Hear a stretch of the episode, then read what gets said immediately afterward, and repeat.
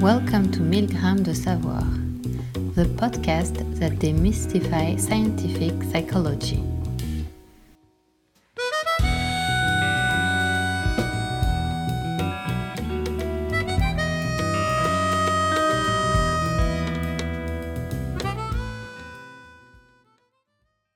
Hello, we are Pascaline Van Oost and Magali Bella, both PhD students in social psychology at the University of Louvain. Hi Pascaline. Hi Magali. Today we invited Martijn van Zomeren. Martijn, you are a professor of social psychology at the University of Groningen in the ne Netherlands and the author of numerous major theoretical and empirical articles on the psychology of collective action. Hi Martijn. Hello. To begin, could you maybe briefly define collective action or what you refer to when you talk about collective action in your research? Yeah, sure. I think it's also uh, a good link, perhaps, with uh, the introduction that you gave about kind of demystifying um, concepts in uh, in psychology, because sometimes they, they they appear a bit abstract or a bit uh, yeah that you wonder what the concept means. And collective action is one of these concepts that you can project a lot of different things on. So perhaps for in terms of understanding what people uh, in my field of research actually study most, and what they actually mean most when they talk about collective action, uh, it's social protest. So it's basically we want to understand why people uh, engage in uh, uh activities for activist groups or join demonstrations on uh, you know on squares uh, the, out there in the world, try to to to send signals to the government and so on. so that's kind of the concrete the concrete picture I think that you should have when you think about uh, collective action in this particular field of, of research. Um, and there is a little bit of a, um, a, a story behind this, which is the, uh, that how people or how psychologists or social psychologists in particular understand this. Um, and the simple background story is that they really think about collective action as something that uh, individuals do, you can do it on your own. You don't actually need other people. Uh, if you ask sociologists or economists or historians, they would look at a group of people in a, in a crowd and they would say, oh, that, that must be collective action. But for psychologists, we really want to know what do individuals uh, want to do with this action. You mean do it? Sorry, you mean do it on your own, like in a hunger strike or something like that? For example, or if you sign an, a petition for example, online as well. I mean, that's of course in the last uh, one or two decades, it's become increasingly more uh, easy uh, uh to do for individuals. Sometimes people refer to this as slacktivism. It's like an easy form of, of activism.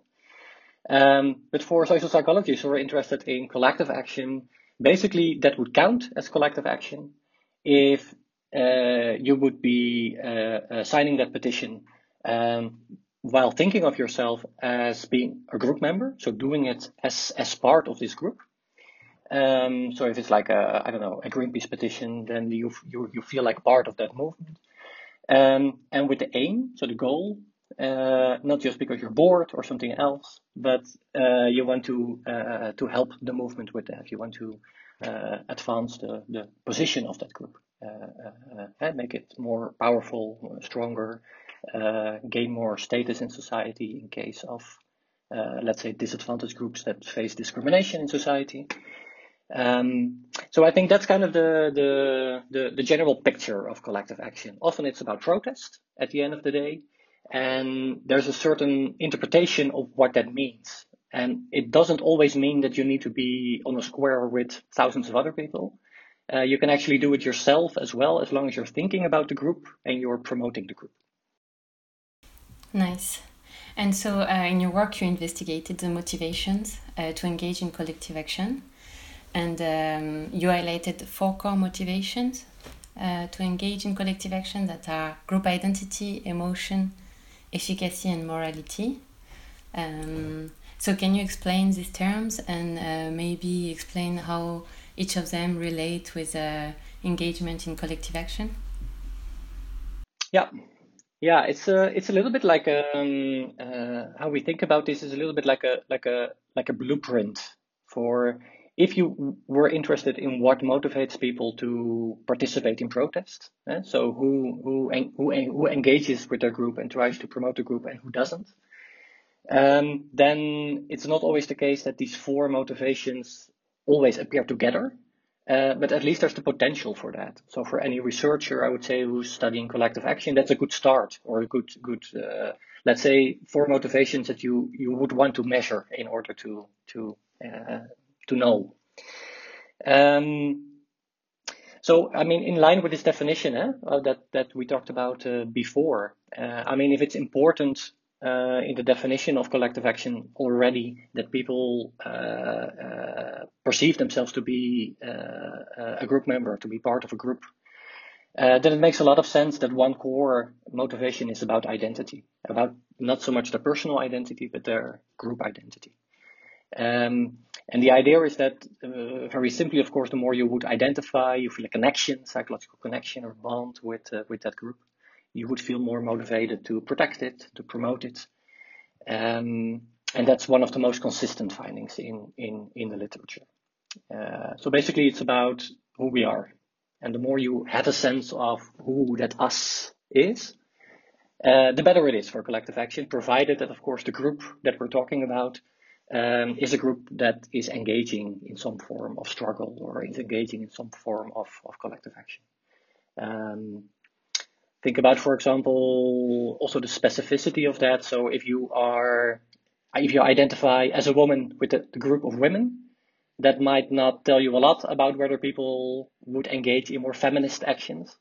But if people uh, identify with the group of feminists, then you're much more on safer, predictable ground that this will be. Uh, so it's really not about the identification per se, but it's really about uh, which group. And in a way, the more specific and the more action oriented, uh, the better. Um, th- that is one of the motives, one of the core motives. Um, another one, uh, and that we recently, or at least in the last 10 years or so, that has, has attracted attention, I think, in the literature, um, uh, is about morality. Uh, you, you can think about this idea of identity as a, a source of who we are, uh, but perhaps equally importantly is what we stand for uh, or what it is in society that we will certainly not stand for. So these kind of the moral rules or the moral perimeter of the group that if other people trespass that or violate that, for example, through discrimination or through other kinds of uh, unfair or immoral acts, that you feel the need that together to stand up for that and to protest in uh, in in response. Uh, and recently, we've actually found that these two of the four are actually what we refer to as kind of the beating heart of the, the protester. If you can if you can develop that kind of identity that is not just about who we are but also what we stand for, uh, you have a pretty good blueprint for uh, an, an, an, activist mindset, uh, so to speak. There are two other core motivations that also are important, um, but that we more see as, as part of, of, a, of a consequence of that. So to the extent that you have this stronger moral identity, so to speak, moral group identity, uh, politicized identity, as some would, would call it, um, the more likely it is that you respond to threats or violations, to discrimination, to acts of police brutality, for example, in the US, when you think about Black Lives Matter. The more, the more you respond to that with uh, a, a, sense of uh, strong emotions like anger, uh, that also provide additional motivation. So that's the so, third motivation. So the more you feel like your group is moral, the more you will respond where your group is attacked or or targeted. Yeah. Yeah, and then of course the what it is, what you what the group stands for should be linked, should be connected directly to to the event, right? So, but I think it's related to the idea that the more you have this identity, the more your view on the world is also geared towards recognizing instances of injustice or instances of so people can different people can from the same group can look at the same event uh, and get outraged or feel uh, uh, well less less angry or less uh, respond less severely. Uh, and we would say that's really because of this kind of uh, the, the beating heart of the protester beats a little bit more slowly for those people the latter people. Um, so emotion is important, but not as a kind of a, and it goes for all these motivations, not as, as an individual, isolated kind of motivation. Uh, it's not about people losing their minds or not being able to think. Uh, it's a it's a very rational response in a way when you perceive a situation as threatening and as uh, as outraging that you also feel the outrage that comes with that. And the fourth and final uh, uh, motivation um, is the more, uh, I would say, instrumental one, uh, where people are really thinking about this other part of the definition, namely, what's the goal of our actions? Are, what kind of thing do we want to achieve together? So this is what I typically refer to as kind of the yes we can uh, uh motivation. It's about uh, group efficacy beliefs, and it's this idea that uh, by having this belief in your own group and kind of what it stands for, that it also increases this sense of empowerment that together we are able, eh, if we each individually act, either directly together on a square or with thousands of petitions, what we can do actually is achieve our goal.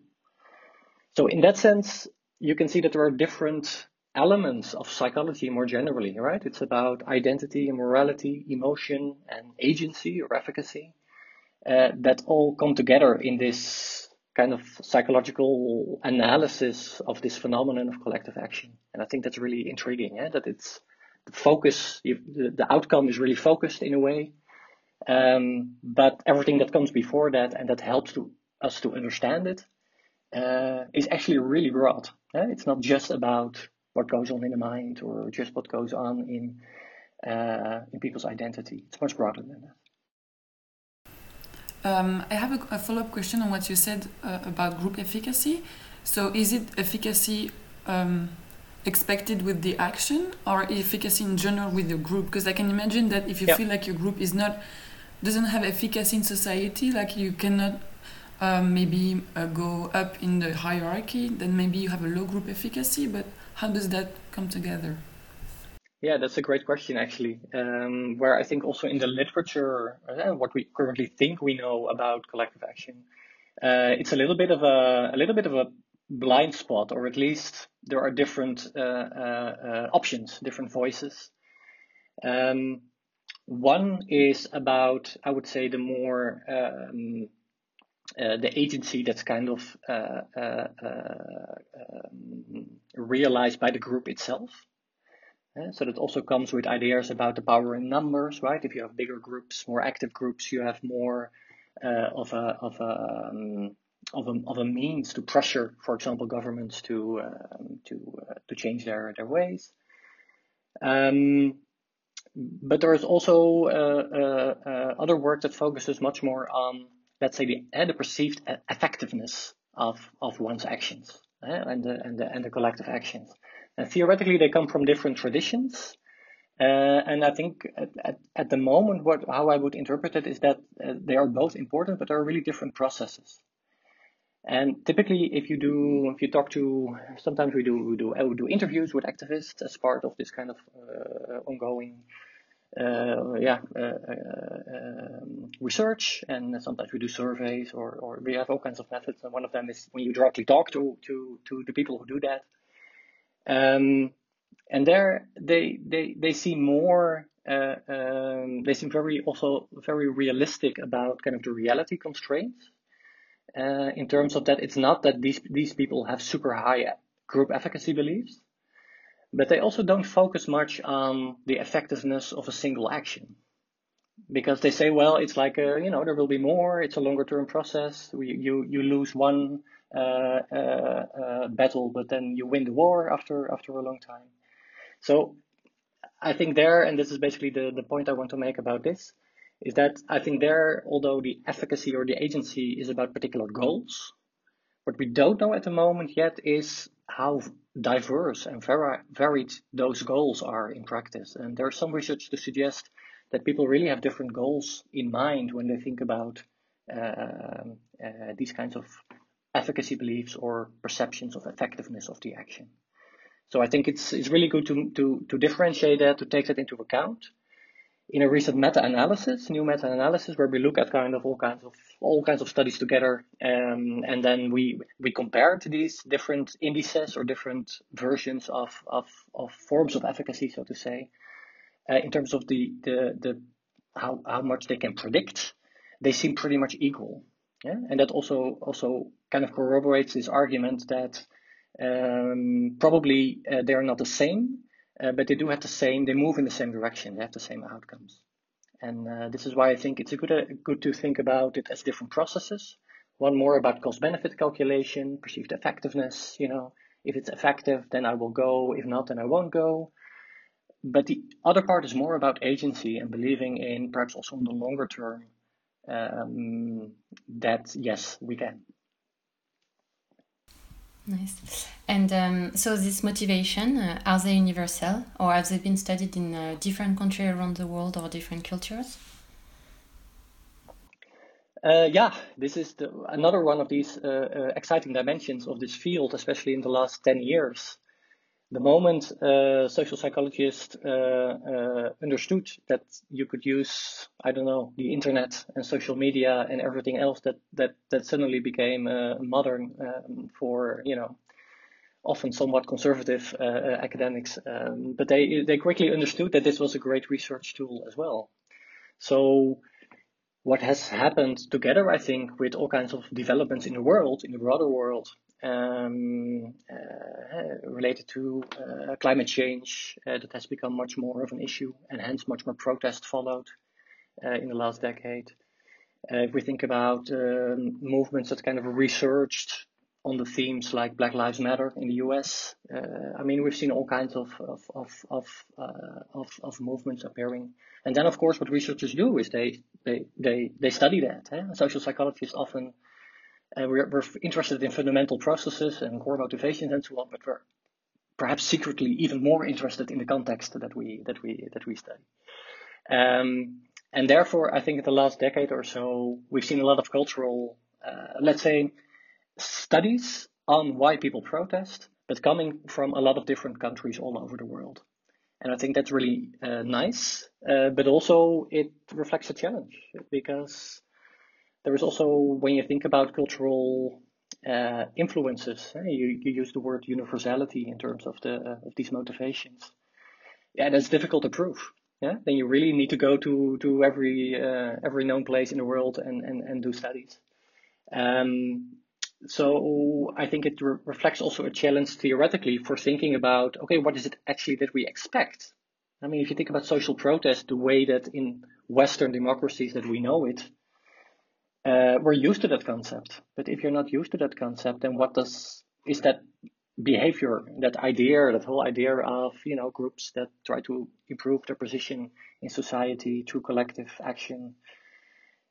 To what extent can that be uh, generalized? Um, I think what we know at the moment, I mean, I think the answer is we don't know yet, but what we do seem to know at the moment is that if you study um, these kinds of motivations for collective action, it's actually what we also did in a recent meta analysis, um, where studies are just focused already on people who might protest, eh, on sympathizers or an activist, or in context around the world where there is already some kind of engagement in collective action that's a big selection uh, process already. So if if researchers study contexts in which there is collective action, then you can compare cross culturally. But what is it that you're comparing? Are you comparing the cultural differences, or are you comparing simply the same context all over the world in which people already protest? But at least within that, uh, with you know against that backdrop, uh, we don't seem to be finding too many cultural differences. There are a couple of them that we find about collectivism, uh, related to the identity uh, uh, motivation in particular, but it's very small. Um, so we, we, we, we kind of remained a bit agnostic about this by saying, well, it's there, you know, feel free everyone to speculate about why this could be. We have some ideas, but it's also quite small. So the bigger pattern actually seems to be for as much as we can claim that uh, universality, and hence why we call it core um, uh, core uh, motivation. Mm-hmm. So the different motivations to engage in collective action that we mentioned earlier, they seem to be especially relevant for members of the disadvantaged groups, or the people who are target uh, of discrimination. However, we see sometimes people engaging in collective action uh, who are not always part of this disadvantaged group. Uh, they can be allies to the cause. Why do allies participate in collective action? Do they have the same core motivations? Um, yes, it's an, an, an, I mean, both a phenomenon, uh, right? So solidarity-based action is sometimes what people call it, or allied action. Uh, of course, it's, you can see it in the real world, so it requires an explanation. Um, and, and it's also true that the definition of collective action eh, that we started with at the start of this uh, this uh, this podcast um, also focuses historically a lot, right? In the in the uh, by the, the theory involved uh, that that that brought us that definition on the disadvantaged. What we've seen actually also in the last decade is a shift in the literature where people noticing this, basically asking the very question that you were asking, and wondering, okay, is this the same collective action psychology but just applied to a different group? Or is this a phenomenon that really needs a different definition and therefore also needs perhaps a different theory, different model, different predictors, different uh, motivations? Um, I think at the moment uh, there are still uh, uh, uh, research findings a little bit on, on both sides, but my sense is that the general tendency is towards the the similar the similar version of the story that again, if you see this as a blueprint, right, where you can say, okay, th- these four motivations might apply, and let's then test in cases where people act in solidarity to help disadvantaged groups, uh, through joining them in protest or to to you know organize their own protests in support of uh, of the of the disadvantaged group. Um, and what we seem to be finding in that sense, I think, is very similar. It's just that at the the, the level of which group you are identifying with, what kind of morals might be important, uh, which emotions might be most prominent. Uh, sometimes it might be sympathy rather than anger. Um, uh, and also in terms of the efficacy, I mean, the goal probably also changes eh, in terms of uh, uh, what you want to achieve with the action. Um, so my sense is that the structure or kind of the, the four broad motivations are the same, or at least are applicable. But you really have to look at the context then to to know what to focus on and what would be would be relevant. So if you're looking for any differences, uh, because obviously it makes a difference if you're part of the disadvantaged group yourself or if you're not. Um, it's probably in there, and it's probably not. I would say in the, the that that we need a different theory or different model or different motivations. Nice. So my next question is. Um, more on the motivation to engage in different type of collective action. And so um, collective action can take various forms that can be more or less violent. And um, violent is a, a bit uh, violence is a bit subjective, but what um, what are the motivation for one for people to engage in violent collective action rather than in non-violent collective action?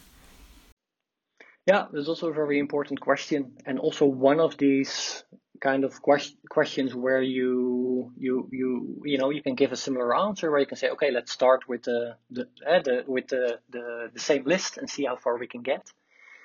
Um, I think in both cases, both in in in, ca- in the case of the advantaged group members acting in solidarity with the disadvantaged, and here disadvantaged group members or perhaps other people thinking about you know what kind of action what type of action perhaps less normative forms of action that that we might undertake are are really uh, helped in, in in in when trying to explain them by the morality factor i think in the, the moral motivation in in the for and this is actually part why we think it really should be if we think about even the definition of collective action which really focuses on the identity part that really the moral part should be much more in there. Because basically uh, a moral motivation uh, uh, for collective action gives advantage group members a very strong reason to uh, help the dis- to help the disadvantage right? It could be like might not be the identity factor that about their own group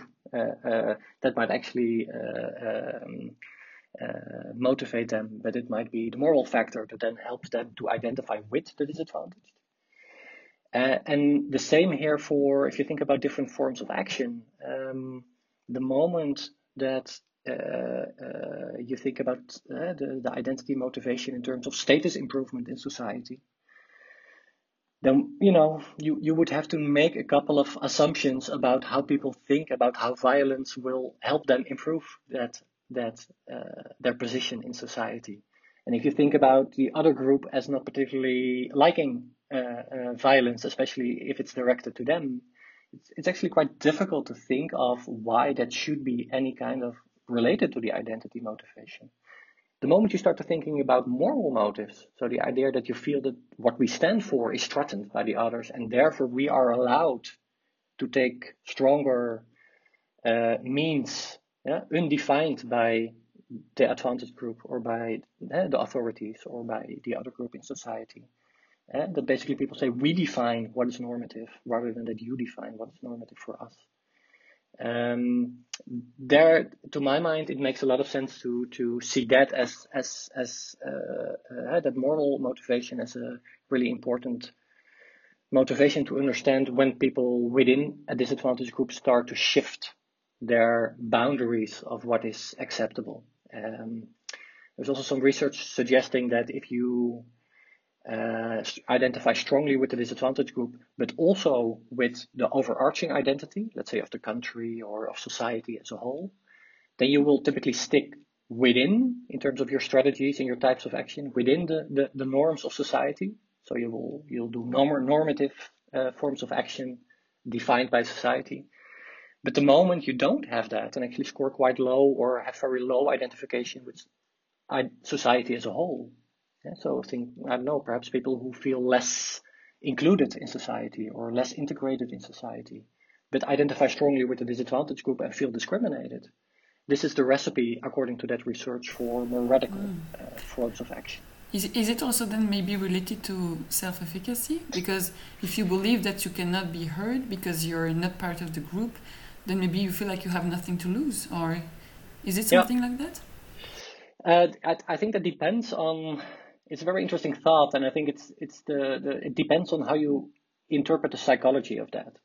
So I think, um, and I think it, it it relates to this to this previous kind of distinction between do we feel that together we have the agency to you know to win this at the end, to weather this out together, to stand to stand to go through this together, uh, and specific kind of more cost benefit calculations, perhaps more strategic, more tactical about um, uh, will this be effective or not?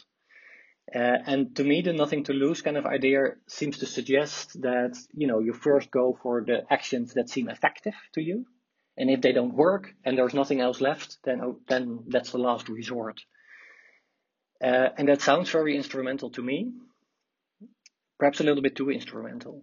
Perhaps, perhaps um, I don't know. Uh, I, I, I, you, you can contrast this, I think, with a more kind of moralized uh, uh, explanation, where it's really for people within the group, people's ideas about where the boundary lies and who defines that boundary of what is acceptable and what's not acceptable, uh, what's normative and non-normative.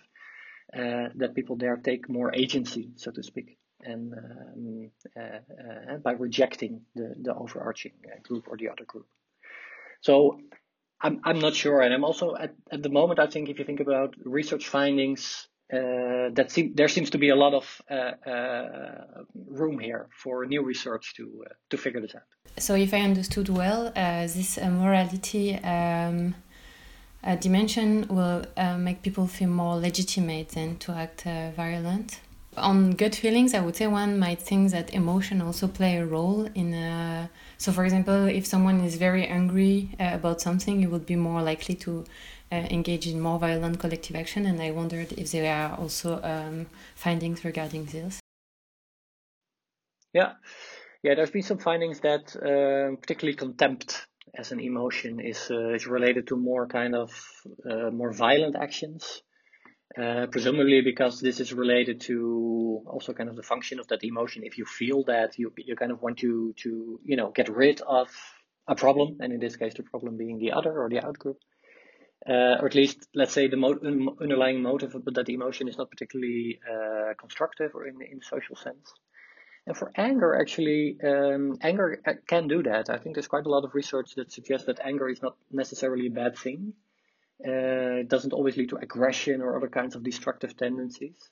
And this is, I think, why in this literature anger has been uh, focused on a lot and, and, and, and, and often found, I think, to be more related to more normative uh, forms of action to motivate kind of the, the, uh, the, nicer kind of actions than necessarily the more destructive uh, ones. Um, perhaps one thing to, to add to the to your previous question. So I think when I talk about moral motivation, I really mean that people have developed, um, uh, have connected uh, what they see in the world and their identity, where they stand in the world, to issues of right and wrong, right? So not just not just about something is unfair or illegitimate or it should be different, but there's an additional psychological uh, part to that, which is called moral conviction uh, in the literature. Um, and we know that convictions, once people develop them, that they also tend to uh, see that as a good justification for acting on that on that conviction. Sometimes, sometimes it might be violence, but it can also be other things. Yeah? So it's not like an automatic process, but it does help to explain why and how that could lead to more violent action. Mm-hmm, mm-hmm.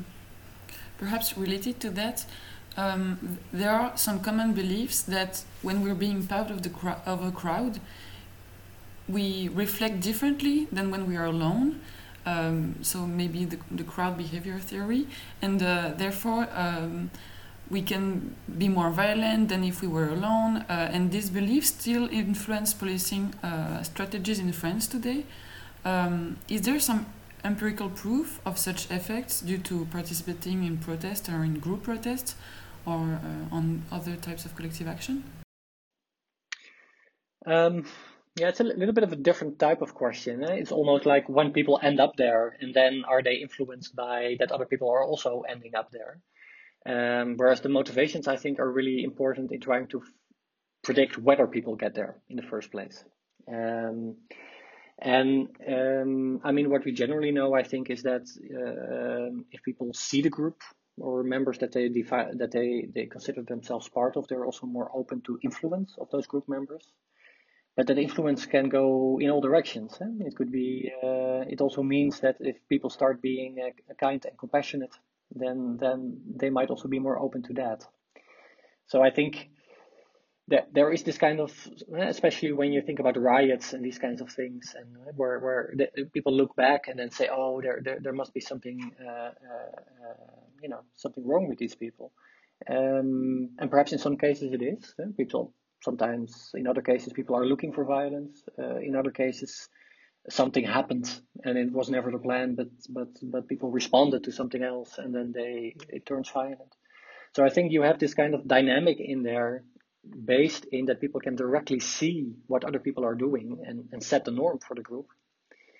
Um, but I'm not sure whether there is like a, there should be any kind of generalized statements about that this explains the violence. I mean, the violence doesn't come from the crowd; it comes from everything that comes before and the context in which it is uh, embedded. I think.